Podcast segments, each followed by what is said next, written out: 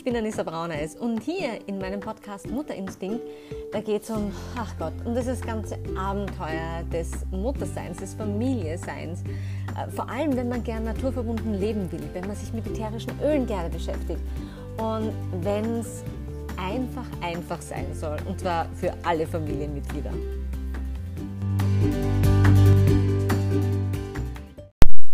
Heute geht es darum, was man für Babys und als Mama wirklich, also wirklich, wirklich braucht. Sei es, weil man selber gerade ein Kind erwartet oder weil die beste Freundin ein Kind bekommt oder jemand in der Familie und man möchte ja, sich überlegen, was vielleicht das geeignetste Geschenk ist. Also je nachdem, ich hoffe, es ist für jeden ein bisschen was dabei. Es ist nämlich so, im Winter, da kriege ich regelmäßig so einen Vereinfachungsrappel und ein ganz starkes Bedürfnis, wirklich ganze Räume auszumisten, Platz zu schaffen. Ich überdenke jede Anschaffung dreimal. Ich glaube, das liegt auch daran, weil man im Winter einfach mehr Zeit drinnen verbringt und auf einmal einem alles auffällt, was sich über den Sommer irgendwie so angesammelt hat und wo kommt das Teil her und haben wir das, wie lange haben wir das schon nicht verwendet und brauchen wir das wirklich, wirklich?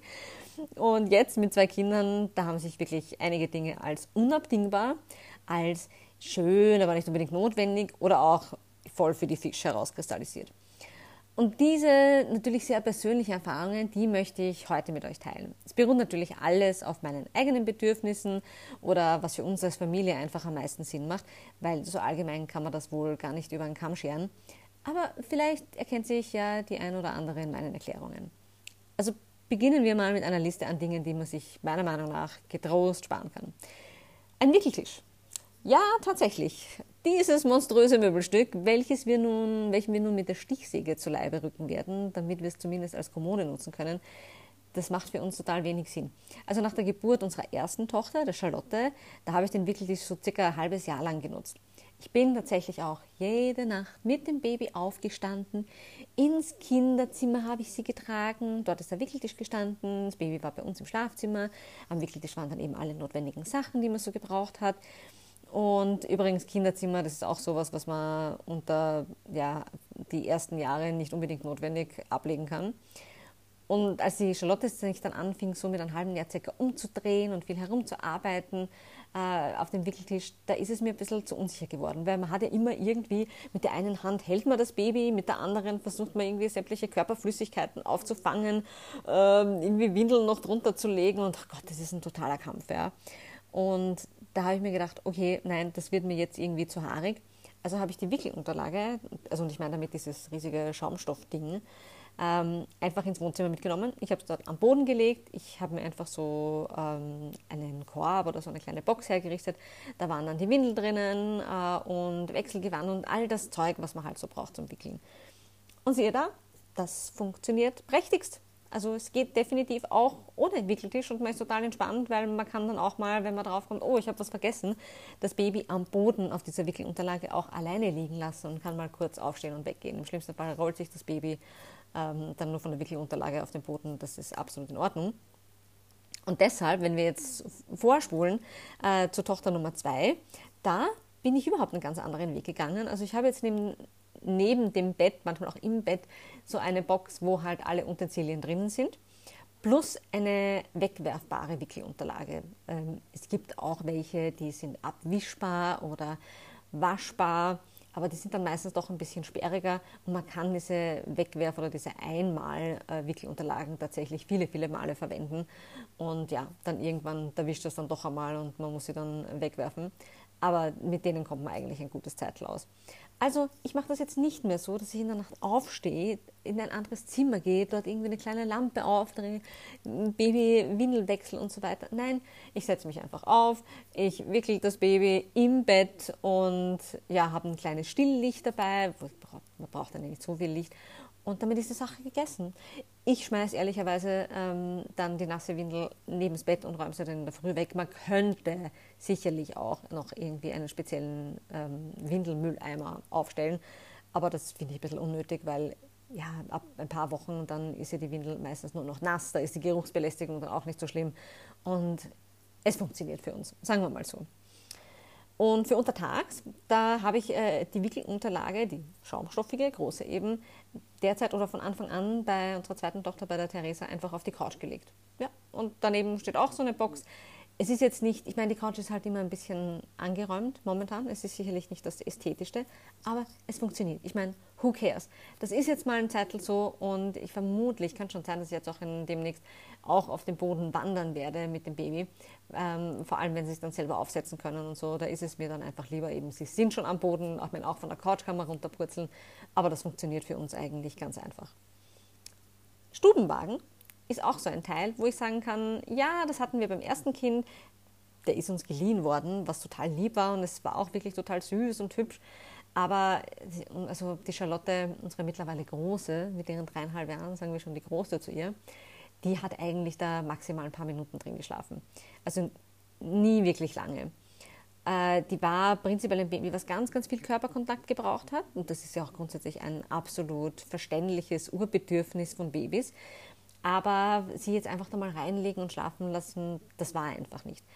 Aber der Stubenwagen war praktisch, den hatten wir halt im Wohnzimmer oder so stehen. Äh, man konnte noch ein bisschen in die Küche schieben, dass man das Baby auch mal untertags ablegen konnte und man war ja einfach gleich daneben. Bei jetzt unserer zweiten Tochter, bei der Theresa, haben wir das irgendwie total ja, effizient gelöst. Und zwar, wir haben den Kinderwagen einfach bei uns im Haus. Also wir müssen ihn sowieso im Haus unterbringen, äh, sinnvollerweise weil es bei uns jetzt keine Garage oder sowas gibt. Und das funktioniert aber ganz gut. Ja? Also ich lege das Baby einfach in den Kinderwagen, beziehungsweise als sie wirklich ganz klein war. Und tatsächlich, da haben wir jetzt das zweite Kind ist eins, was auch einmal länger. Also die hat tatsächlich auch mal eine Stunde, ich glaube das Maximum waren eineinhalb Stunden am Stück im Kinderwagen einfach drin geschlafen. Das gab es ja bei der ersten nie. Und ja, dann schiebe ich sie halt äh, dem Kinderwagen auch mal kurz durchs Haus oder lege sie drin ab. Und was mein Mann auch manchmal macht, wenn sie müde ist und er das aber gerne, das Niederlegen sozusagen über, übernehmen möchte, vor allem untertags mal, auch am Wochenende, wenn ich was arbeiten möchte oder so, äh, dann legt er sie in den Kinderwagen und fährt mit ihr ein bisschen so durch die Zimmer.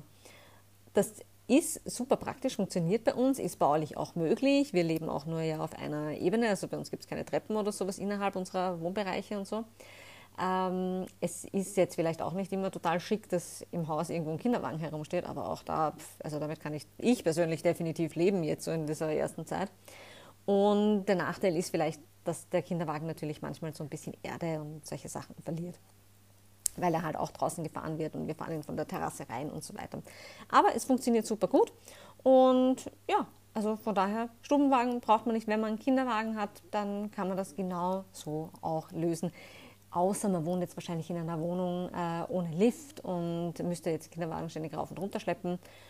Aber, oder hat vielleicht Wohnbereiche, wo ständig irgendwelche Abstufungen oder sowas sind, irgendwelche Treppen im Wohnbereich auch, dann ist es nicht ganz so praktisch. Für uns funktioniert es aber super. Und apropos Schlaf, äh, das Kinderbett, also ich meine, ich hoffe, ich zerstöre jetzt nicht Illusionen von Leuten, die noch keine Kinder haben, aber ähm, wie gesagt, Viele Babys und Kleinkinder, die fühlen sich nicht wohl, wenn sie ganz allein in einem Bett schlafen sollen, weil halt die angeborenen Instinkte danach verlangen, dass sie Erwachsene haben, die auf sie aufpassen. Und das schätzen sie oder das wissen sie am besten, dass sie gut aufgehoben sind, wenn sie halt Körperkontakt zu einem Erwachsenen haben. Hm. Ich mache kurz einen Schluck Wasser.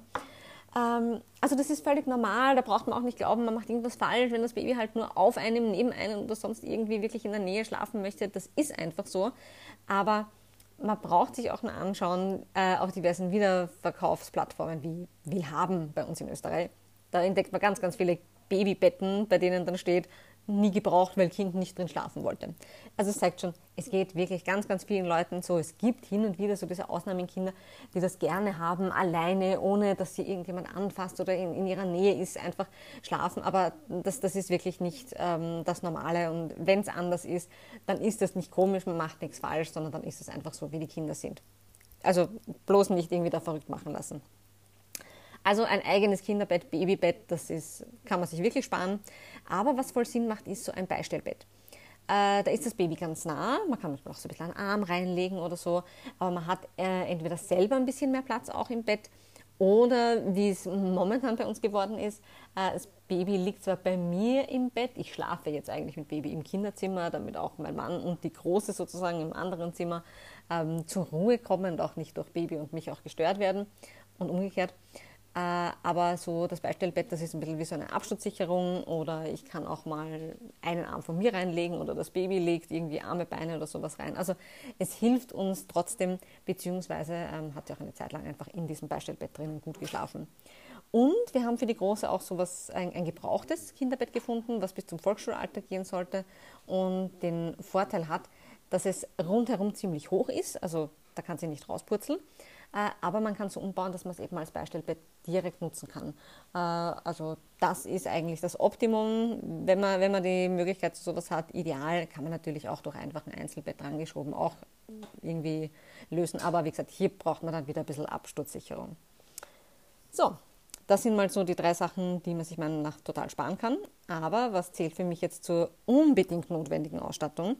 Also was verwenden wir ständig, ohne was geht es bei uns gar nicht. Da definitiv ist da an erster Stelle die Babytragen. Also es gibt ja mittlerweile auch endlos viele Tragenhersteller, auch Tragetücher in unterschiedlichsten Materialien. Ich persönlich bin jetzt nicht so der Fan von Tragetüchern, die ich selber binden muss, weil ich einfach nie bis jetzt die Geduld hatte. Sagen viele, mach das fünfmal und du hast das heraus. Äh, aber ich mag das gern, wenn ich es einfach mir umlegen kann, zwei Schnallen, Zusammenclips und fertig. Oder äh, auch so Tuchschlaufen, die sind dem Tragetuch ganz, ganz ähnlich, kauft man einfach in einer für sich passenden Größe und äh, hat damit auch ein sehr, sehr starkes Tragetuchgefühl. Also ich besitze tatsächlich mittlerweile drei Tragen und zwar eine Ergo Baby Adapt Cool Air Mesh. Das ist einfach ein bisschen durchgängigeres Material weil und ist damit ein bisschen kühler im Sommer. Die habe ich vor allem für längere Spaziergänge oder auch wenn ich weiß, okay, ich werde das Baby jetzt länger umgehängt haben, weil hier liegt das Gewicht mehr am Bauchgurt, also mehr auf der Hüfte trägt man das. Wie, also ich habe immer gesagt, wie so ein Wanderrucksack irgendwie. Äh, dann habe ich eine Baby-Ketan-Trageschlaufe. Das ist so zwei Schlaufen eigentlich miteinander, die man sich dann entsprechend auch äh, umhängt. Kann man auch das Kind in mehreren Varianten tragen. Ist eben sehr, sehr ähnlich einem Tragetuch, ohne dass man es eben selber binden muss. Hier liegt das Gewicht allerdings sehr stark dann auf den Schultern. Und ich meine, vielleicht kann man damit, könnte man mit diversen Bindemöglichkeiten mit Tragetuch das auch nochmal regulieren. Äh, hier mit diesen Trageschlaufen ist es dann eben nicht ganz so. Das ist halt ab einer gewissen Größe bzw. Schwere für längere Zeit dann echt nicht mehr angenehm. Aber für mal geschwind zwischendurch funktioniert das super. Und dann habe ich, äh, die ist neu, die anderen hatte ich bei der ersten Tochter schon, aber ich habe eine Mini Monkey. Äh, das ist auch so eine Art Schlaufe. Ähm, und die ist komplett aus einem Meshmaterial. Die habe ich mir kurz vor der Geburt dann von äh, Theresa zugelegt, weil ich die Erfahrung ja gemacht habe mit, also sind beide, beides Juli-Kinder. Und ich wusste, okay, beim ersten Sommer-Juli-Kind, da hatte ich also nur die Ergo-Baby am Anfang und die ist erst ab einer gewissen Größe, also und beziehungsweise Gewicht, ab 3,2 Kilo zum Beispiel. Meine Kinder hatten immer äh, knapp unter 3 Kilo und das hat ein bisschen gedauert, bis sie sozusagen, also ähm, Charlotte konnte ich erst mit fünf Wochen oder so, fünf, sechs Wochen das erste Mal in der Ergo-Baby einfach, da hatte sie die passende Größe dafür. Und das waren lange Wochen. Es war sehr heiß. Ich musste das Kind ständig am Arm durch die Gegend schleppen. Es war einfach nicht super praktisch. Und deshalb habe ich mir diese Mini-Monkey schon mal zugelegt. Das ist wirklich so ein Schläufchen zum Reinhängen. Äh, komplettes Meshmaterial, also sehr luftig, was eben auch im Sommer sehr angenehm ist, sowohl für Mutter als auch für Kind. Man kann es dann auch vor allem später, wenn sie ein bisschen größer sind, äh, zum Baden verwenden. Das heißt, wenn die Große im Pool ist, dass man einfach drinnen steht. Das ist jetzt nichts fürs Meer oder irgendwie wirklich großartig schwimmen. Aber man kann im Pool stehen, dabei sein, Baby in der Schlaufe und ja, sich damit auch so ein bisschen abkühlen. Und sie kann auch super äh, klein zusammengelegt werden. Also ich finde es total praktisch. Ich habe es dann auch immer mal wieder an einen Rucksack oder sowas äh, drangehängt bin eigentlich total überzeugt, aber das ist halt echt vor allem jetzt, wo sie mit einem halben Jahr schon naja, so um die 10 Kilo hat, äh, nicht mehr für, ja, also definitiv nur für ein paar Minuten wäre das vielleicht nur praktisch. Ansonsten ist momentan diese Mini-Monkey-Schlaufe derzeit nichts für uns. Aber für den Sommer, wie gesagt, dann vielleicht zum Abkühlen und hin und wieder mal im Pool dann mit ihr drinnen stehen, kann ich es mir durchaus vorstellen. Und ja, wie gesagt, die Charlotte, die äh, hat immer ganz, ganz viel Körperkontakt gebraucht. Im Kinderwagen eigentlich es ein Dreivierteljahr lang komplett verabscheut. Und wir haben bei ihrer Geburt hatten wir dann noch eine Hündin, mit der ich halt jeden Tag natürlich spazieren gehen musste. Und das war prinzipiell immer nur über Feldwege oder so. Das heißt, ich wäre mit einem Kinderwagen sowieso nicht sehr weit gekommen. Das war schon einer der Hauptgründe, warum ich mir überhaupt eine Babytrage zugelegt habe. Ich dachte mir immer, na, der Kinderwagen, und da haben wir auch einen Gebrauchten gekauft. Also da gibt es ein tolles Geschäft in Wien, äh, die gebrauchte Kinderwegen, also auch wirklich herrichten nochmal und ähm, wiederverkaufen, auch teilweise äh, Teile erneuern. Und ich habe mir gedacht, ja, dann brauche ich eh nur ein bisschen neben Baby im Garten schlafen lassen, ich groß spazieren gehen, wird nicht sein. Und so war es auch tatsächlich. Also die große Schrotte habe ich wirklich jeden Tag lange, lange Zeit in der Trage gehabt. Äh, mit der Kleinen, die eben, naja, klein und Anführungszeichen, die einfach sehr viel schneller auch Gewicht zugelegt hat, auch einfach im Verhältnis viel größer, viel schwerer ist, als ihre äh, Schwester es zu dem Zeitpunkt war. Da ist es jetzt schon anstrengender. Also da, da tue ich mir nicht mehr ganz so leicht und habe deshalb, also bin ich schon froh, dass wir auch den Kinderwagen mit ihr nutzen können. Aber dennoch, ich nutze die Trage auch ganz regelmäßig, also fast jeden Tag. Ähm, sei es, weil ich mal nur kurz einen Weg habe, wo ich einfach den Kinderwagen eben nicht anpatzen will, weil dadurch, dass er eben im Haus auch immer herumgeführt wird, ähm, ist bei manchen ja, Wetterverhältnissen nicht so optimal. Oder weil ich was im Haushalt erledigen, erledigen will. Oder arbeiten will und das Baby in der Trage schläft und ich mir einfach den Laptop aufs Küchenkastel stelle und mit schlafendem Baby drumherum zum Beispiel dann arbeiten kann. Also ohne Tragen geht bei uns definitiv nichts. Und wenn wir schon bei Tragen sind, auch Tragejacken. Äh, also da besitze ich tatsächlich mehrere Modelle. Es gibt Leute und Frauen, die sammeln Taschen und Schuhe. Ich sammle Jacken, da habe ich irgendwie so einen blinden Fleck, was meinen sonstigen Minimalismus angeht. Und daher besitze ich eine dicke, eine mitteldicke, eine leichte und eine Softshell-Tragejacke. Und tatsächlich ist mir eingefallen, ich habe auch noch so einen grauen Tragemantel, der allerdings nicht so wahnsinnig gut sitzt, deshalb habe ich ihn fast nie an. Also all diese Jacken haben so einen rein- und rausziehbaren Einsatz, den man aber auch weglassen kann. Dann sind sie im Grunde normale Jacken, aber ich glaube tatsächlich auch alle kann man irgendwie an der Seite so ein bisschen, haben auch noch so ein Zip, dass man sie ein bisschen weitermachen kann. Das heißt, sie können auch als Umstandsjacken getragen werden, was super, super praktisch war, äh, als ich jetzt das zweite Mal schwanger war, weil bei der ersten Schwangerschaft, da war der Frühling irgendwie entweder, keine Ahnung, wärmer und der Bauch ist auch nicht ganz so schnell da wie bei der zweiten Schwangerschaft. Zweite Schwangerschaft hatte ich auch einen Riesenbauch, wieder wirklich Wahnsinn. Und ich hätte den Winter bzw. das Frühjahr, was bei uns sehr kalt, sehr grau, sehr unangenehm war. Also ich hätte das ohne diese Jacken, ohne Umstandsjacken nicht geschafft. Ich hätte nicht mit offener Jacke ständig herumlaufen können. Es war viel zu kalt und ich bin persönlich auch immer äh, eher sehr temperatursensibel in der Schwangerschaft. Also war ich super froh, dass ich die hatte. Und ich habe es aber, ähm, wie gesagt, entweder als Tragejacken sonst immer genutzt oder auch als ganz normale, einfach ohne Einsatz. Also da schwöre ich total drauf. Und äh, das Baby hat es halt auch wirklich, wenn man den Einsatz drin hat, super kuschelig bei einem. Man könnte auch dann oder kann auch, habe ich immer wieder gemacht, bei Regen auch spazieren gehen. Man hat das Baby einfach umgehängt, Jacke drüber, Regenschirm und das Baby hat es kuschelig, ist total geschützt. Ich finde das super. Ich liebe das. Ich liebe alle meine Tragejacken.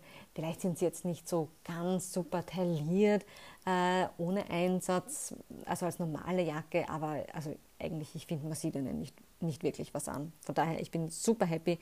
Ich kaufe die meisten und habe die meisten bei äh, Serafin bestellt. Das ist eine englische Firma oder französisch-englische Firma. Und einfach aus dem Grund, die haben eine große Auswahl, die, die passen auch vom, vom Preis und von der Qualität her, sind die absolut in Ordnung. Gibt aber mittlerweile Gott sei Dank schon mehrere Hersteller. Also es kann ich nur empfehlen, auch in eine Tragejacke, wenn man das Baby viel umhängen hat, zu investieren. Das zahlt sich meiner Meinung nach voll aus. Da kommen wir dann auch zum Thema Stillkleidung.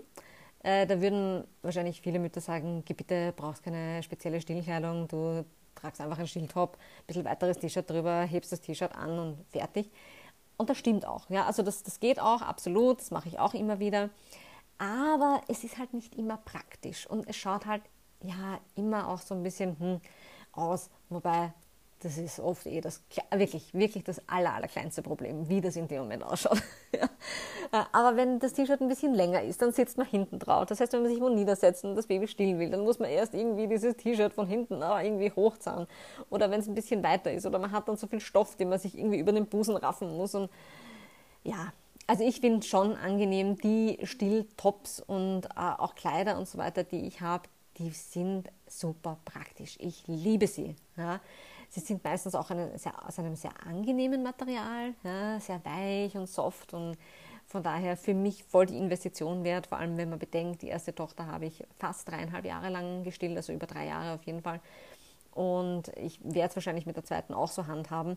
Und das heißt, das sind Sachen, die ich eigentlich jeden Tag anhabe und wo ich schon auch okay finde. Ich meine, wenn man Sachen wirklich drei Jahre lang ständig, ständig trägt, dann sind sie danach halt sozusagen durch. Ich habe einige Stilltops, die jetzt wirklich am Ende sind, aber hat sich trotzdem voll für mich ausgezahlt. Also ich, ich, ich liebe sie, ich finde das super praktisch. Daheim reicht mir auch so ein Stillträgertopf, was man dann einfach so ausklipst äh, und eine Weste oder sowas drüber oder ein Hemd drüber. Aber wenn ich unter Leuten bin, dann habe ich es schon lieber, dass ich so ein Stilloberteil trage, wo die Brust dann auch von oben bedeckt ist. Ja, also wo man so eine Öffnung irgendwie anhebt oder so. Da fühlt man sich einfach weniger nackt. Und da habe ich, wie gesagt, eben sowohl T-Shirts, kurzärmelige, langärmelige, als auch Kleider. Und ich schwöre drauf, ich liebe das für mich, also eine absolut sinnvolle Investition. Und wenn es um Kleidung und Investitionen geht, zum Beispiel für die Babys, also hier ist Wollbalg oder so Wollfließkleidung, von der ich nicht wusste, bevor ich Kinder hatte, dass es sowas gibt. Das ist wirklich toll. Das ist grandios. Also die haben wir, die Charlotte hatte ähm, jetzt eigentlich, bis sie ja, drei Jahre alt war, insgesamt drei Jacken. Und mit denen sind wir super ausgekommen. Also mit denen ging es wirklich, kann man sagen, so einmal im Jahr circa zahlt sich voll eine aus. Und die sind immer noch super. Also die werden jetzt das zweite Mal natürlich bei der Theresa auch sehr gut genutzt. Der Vorteil ist, die sind flauschig, die sind nicht so dick. Es ist ein ganz natürliches Material. Es ist irgendwie ganz gut vom, ähm, ja, wie es so anpasst, wie sie so das Klima schaffen im Kind. Also wird es zu warm oder äh, zu kalt, eben das Kuschelige, das reguliert sich eigentlich super. Das Einzige, was nicht so praktisch ist, ist halt nicht windig. Das heißt, wenn man draußen ist, haben das aber oft gemacht, einfach ähm, Wollfließweste und, oder Jacke und drüber einfach eine, eine winddichte Jacke. Und damit waren wir perfekt ausgestattet. Also können wir absolut nur empfehlen. Wir lieben es. Vielleicht unpraktisch noch zusätzlich ist, dass man es halt nicht einfach so in die Waschmaschine werfen kann. Man kann es aber mit der Hand waschen und mm, sollte allerdings so ein rückfettendes Wollwaschmittel verwenden. Aber meistens kann man auch Sachen einfach so ein bisschen runterwischen mit einem feuchten Fetzen. Und ja, bei uns waren die Jacken manchmal schon sehr staubig, sehr erdig. Also wenn wir im Garten waren und umgegraben haben, das Kind hat sich gewälzt in der Erde. Und erstaunlicherweise, echt erstaunlicherweise, man kann die nehmen, äh, ausbeuteln und sie ist wieder super sauber. Man glaubt es kaum, wirklich. Es ist toll. Ich bin voll überzeugt davon. Ich wünsche, es gäbe für uns Erwachsene viel, viel mehr solche Sachen auch. Ich würde die alle tragen, vor allem diese Overalls. Einfach reinschlupfen, super. Aber wenn wir gerade von Overall sprechen, für die Kinder bin ich eigentlich ein Fan von einer Jacken- und Hosenkombination. Aus dem einfachen Grund, dass man, weil ich die Jacke auch allein ohne Hose oft dann angezogen habe fürs Kind. Und ja, der Overall, da ist man halt, sind sie halt so komplett. Aber dafür ist er ein bisschen kuscheliger. Also, ah, ja, da gibt es ja viele Möglichkeiten. Und übrigens, wo ich Kleidung für mich und fürs Kind auch ganz gern kaufe, das ist bei Wunschkind, einem Concept Store in Krems in Niederösterreich. Äh, da habe ich auch ein Interview mit der Inhaberin, äh, mit Stella, geführt. Das heißt, das findet ihr, ich glaube, es war sogar die Folge vor dieser, äh, werde ich euch dann unten verlinken. Naja, und dann natürlich, ich meine, ohne was, was, was brauchen wir jeden Tag? Was ist das, wo es bei uns gar nicht ohne geht? Es sind klarerweise die ätherischen Öle von doTERRA die sind einfach fixer Bestandteil unseres Alltags und zwar zum Beruhigen von der Haut oder der Seele, zum Unterstützen des Immunsystems, aber auch als natürliche Hilfe wie zum Beispiel beim Zahnen.